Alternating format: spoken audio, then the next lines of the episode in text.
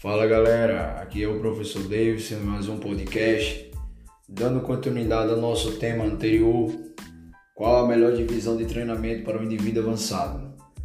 Segundo as diretrizes do Colégio Americano de Medicina, o treino do indivíduo avançado é um treino parcelado, já é um treino em A dividido em A, B, C, D ou mais vezes, podendo ter uma frequência semanal de 5 a 6 vezes por semana geralmente pode treinar de um ou dois grupos musculares.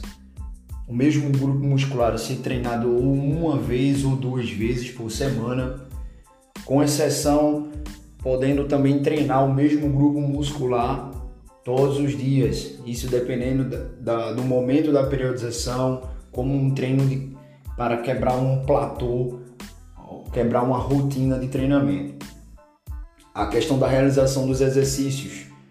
Os exercícios podendo realizar quantidades de séries de 4 a 5 séries por exercício, intervalos de descanso, de recuperação, manter aí, dependendo do volume, entre 2 a 3 minutos, podendo também ter um intervalo alto sugerido, de acordo com as condições do indivíduo se recuperar entre, entre as séries.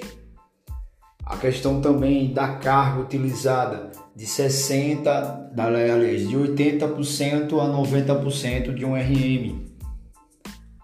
Isso também a carga é variável de acordo com o volume e intensidade. Eu espero ter ajudado vocês em mais um podcast e espero que tenham gostado e até o próximo.